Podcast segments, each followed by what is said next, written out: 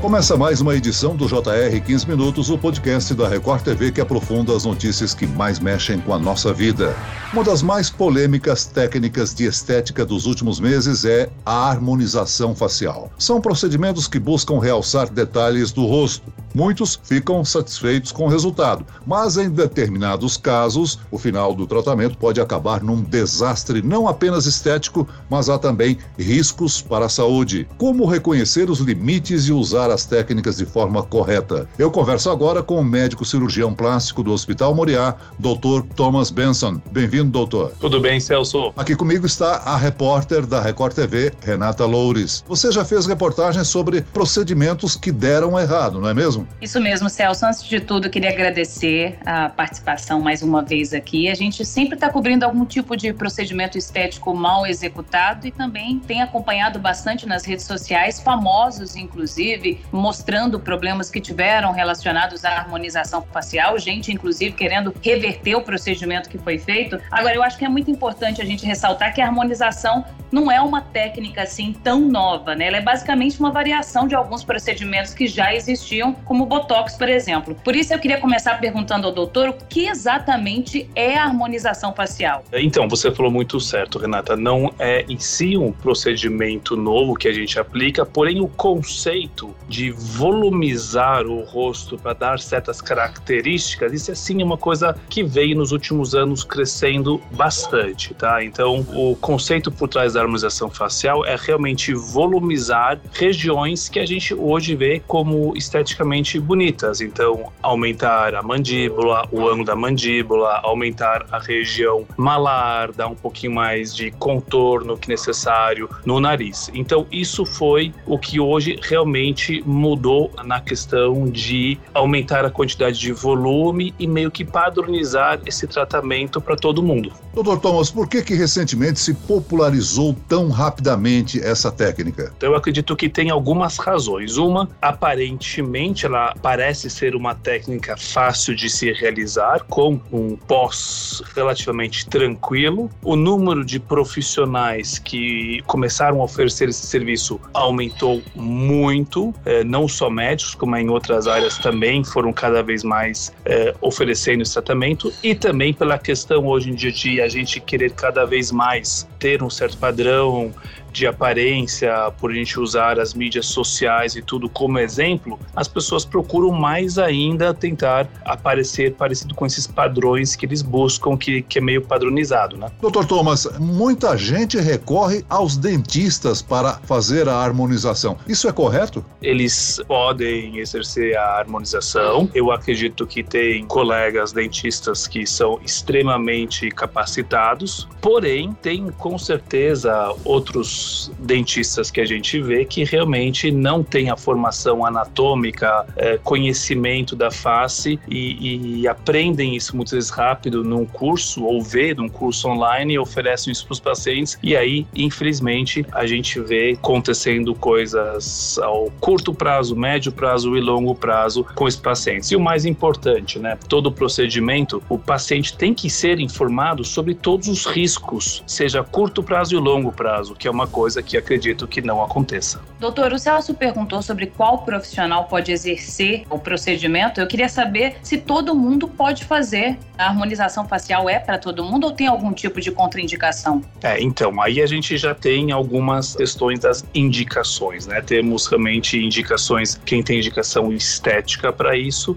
e tem também ver o histórico da pessoa, se a pessoa tem alguma história, desde alergia, desde doenças autoimunes, reações é, adversas que podem ser relacionados ao produto que a gente usa e aí tem que realmente fazer uma avaliação. Doutor, nós não podemos negar, a harmonização facial ainda desperta muita polêmica. Há situações em que ela é indicada?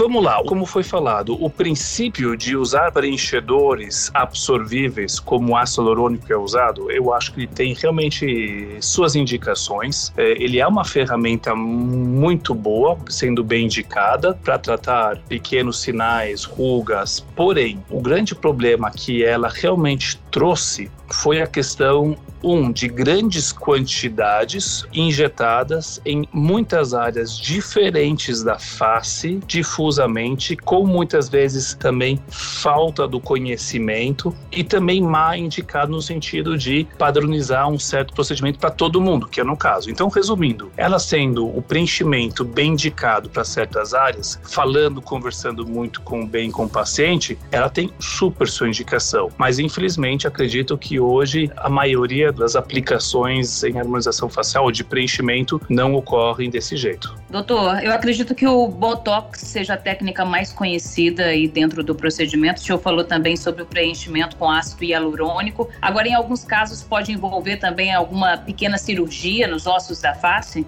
Normalmente, na parte médica, tá, como a de cirurgião plástico, quando a gente fala de harmonização facial, a gente relata principalmente a questão de preencher a face com ácido hialurônico. Agora, o Botox, ele já, óbvio que faz parte de harmonizar uma face, mas eh, no meu ponto de vista, ele não entra bem nesse conceito. E ele tem super sua indicação. O Botox, hoje em dia, é uma das ferramentas realmente, principalmente na parte das rugas frontais, muito bem indicadas e até em tratamentos muitas outras doenças que necessitam. A parte cirúrgica, aí também já não vem na parte de harmonização facial. A parte cirúrgica, muitas vezes, ela se cabe com uma indicação também muito boa. Então, quando a gente fala hoje realmente da harmonização facial, o que a gente entende é realmente as pessoas procurarem preencher as regiões da face para trazer o tão desejado contorno da face para eles. Doutor, só para fazer um comparativo com outros procedimentos estéticos, a gente ouve falar de riscos relacionados a procedimentos mal executados já de algum tempo. Em 2004 teve um caso que foi muito conhecido, que foi do cantor Marcos Mena, da banda LS Jack. Ele estava no auge quando ficou debilitado depois de sofrer uma parada cardiorrespiratória durante uma operação de lipoaspiração. E em 2018 a gente cobriu aqui no Rio de Janeiro o caso de uma bancária que morreu por suspeita de embolia pulmonar enquanto recebia um procedimento do médico Denis César Furtado, que ficou muito conhecido como o Dr. Bumbum. Eu queria saber do senhor se, no caso da harmonização facial, podem acontecer riscos tão sérios quanto esses que a gente citou aqui. Eu acho que quando a gente fala da harmonização facial, a gente tem vários riscos. A gente só fala principalmente do risco imediato, mas a gente tem também depois falar um pouquinho dos riscos de, ao médio longo e ao longo prazo. Todo procedimento que você injeta alguma coisa pode ter reações que podem realmente levar levar a pior das consequências, que é realmente falecer. Qualquer coisa que você injeta, se a pessoa tem uma reação alérgica, não for tratada imediatamente, pode acontecer. Óbvio que isso nos preenchedores é extremamente raro. Porém, a gente sabe e observa casos de complicações extremamente graves, como cegueira. Então, isso pode acontecer, como necroses extensas de tecidos, da pessoa perder por partes do nariz então, isso também vejo como uma complicação severa que a gente vê ocorrer com cada vez mais frequência, com esses números aumentando de pessoas que não são capacitadas a realizar esses preenchedores ou essa harmonização facial.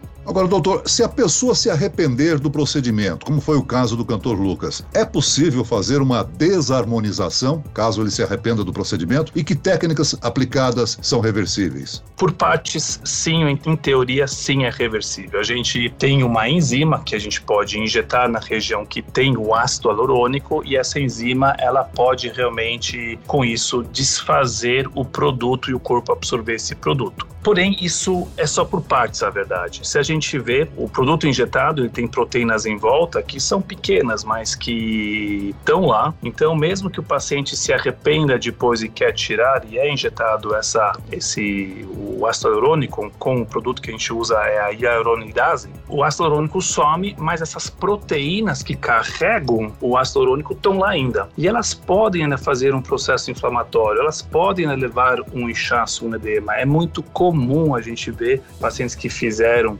um procedimento mal realizado, é, por exemplo, em volta dos olhos, que a pele é mais fina, o profissional tentou tirar com a hialuronidase e mesmo assim ainda continua um edema persistente nessa região, um inchaço. E ele tem provavelmente uma, uma causa que é baseado nessas proteínas tudo que elas continuam lá.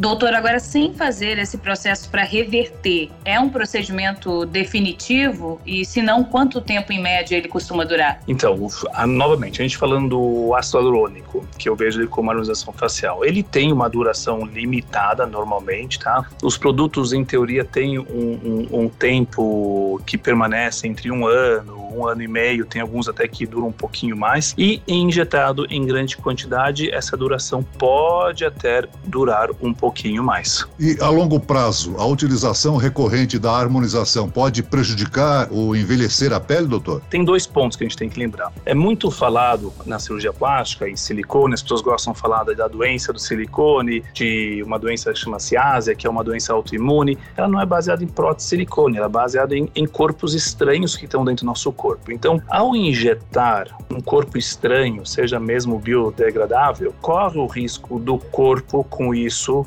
desenvolver certos sintomas ao médio e longo prazo, como doenças autoimunes, doenças que a gente fala que traz é, reações do corpo em geral. Isso é o primeiro ponto que a gente tem que considerar e é uma coisa que acredito que a gente vai ver isso ainda mais um pouco mais adiante, porque é uma coisa relativamente recente nos últimos anos essa injeção de grande quantidade, mas é uma coisa que a gente discute bastante nos congressos. E o segundo ponto é a harmonização facial, ela está sendo feita muito em, em, pessoas mais jovens, eu falo em menos de 35 anos. Tem uma pele boa, ótima, a gente está volumizando, essas pessoas estão volumizando a face da pessoa com 20 ml, 15 ml ou mais. Isso é uma, uma quantidade muito grande tem que pensar que esse, esse preenchedor ele funciona realmente como um expansor, ele estica os tecidos. E quando esse, esse produto sumir, esses tecidos esticados vão de novo praticamente cair como uma bexiga que fica vazia, a pele não tem toda essa potência de retrair. É, soma isso junto que os pacientes vão envelhecer. Então, provavelmente, um procedimento que é feito para realmente rejuvenescer ou ficar mais atrativo, provavelmente, se continuar fazendo e cada vez tem que fazer quantidades maiores para manter o resultado, no futuro dessa pessoa ela vai ter consequências em questões de envelhecimento da face. Doutor Thomas, o cirurgião plástico tem que ser um pouco psicólogo, né? Para reter ou desenvolver uma consciência no paciente que tem aquela obsessão por realizar cirurgia plástica com medo de envelhecimento. É de responsabilidade do médico avisar ao paciente caso ele, ele ou ela esteja exagerando na quantidade de procedimentos, não? É, sem dúvida. Eu acho que uma, hoje isso é uma grande parte do nosso trabalho é realmente pôr limites aos pacientes. Os pacientes ficam muitas vezes chateados com a nossa postura, mais ainda que hoje em dia com as mídias sociais é, os pacientes têm acesso a informações e vê várias coisas que eles veem como até uma imagem distorcida e tudo acham que podem, querem e, e têm a opção de mudar. E a gente tem que pôr o limite, falar, ó, um, isso não é possível, dois, não faz sentido, uh, ou três, a pessoa não realmente não precisa mesmo essa indicação, né? Doutor, agora eu queria fazer uma pergunta um pouco subjetiva para entender um pouco a opinião do senhor, que tem contato com os pacientes sempre no consultório. Queria saber por que, que o senhor acredita que as pessoas vão tão longe para encontrar essa aparência perfeita e também de onde vem esse conceito do que é perfeito, né? Porque, como o senhor disse, cada pessoa tem uma indicação diferente para fazer algum tipo de procedimento, algum tipo de correção, mas o que a gente tem visto é, de repente, uma moda de harmonização facial, muita gente buscando ter um formato de rosto padronizado. O senhor acredita que isso tenha muita influência das redes sociais? De onde vem isso? Sem dúvida, isso tem uma influência com com as redes sociais, com que as pessoas no dia a dia seguem, que as pessoas idealizam, as pessoas que elas idealizam. É muito comum a gente no consultório, não só em harmonização facial, em várias outras cirurgias, paciente eh, mostrar para a gente como elas querem o resultado e com isso mostrar para a gente imagens de pessoas que são idolatradas e querem realmente um, uma aparência bem parecida. E aí realmente é, além, além de a gente ter que realmente pôr os limites, falar que a pessoa está super bem e isso não é possível de realizar para ela mesma, porque cada pessoa é uma pessoa, a gente também tem que hoje explicar que as mídias sociais trabalham muito com filtros e, e distorção de imagem e tudo. Então, realmente é um, é um trabalho que cada vez mais é importante a gente fazer, mas cada vez também demanda mais um trabalho, como o Celso falou, é, de psicologia, né? Muito bem, nós chegamos ao fim desta edição do 15 Minutos. Eu agradeço a participação e as informações do médico cirurgião plástico do Hospital Moriá, Dr. Thomas Benson. Obrigado, doutor. Eu que agradeço, Celso. E agradeço a presença da repórter da Record TV, Renata Loures. Renata. Imagina, Celso, é sempre um prazer estar aqui com vocês. Precisando é só chamar.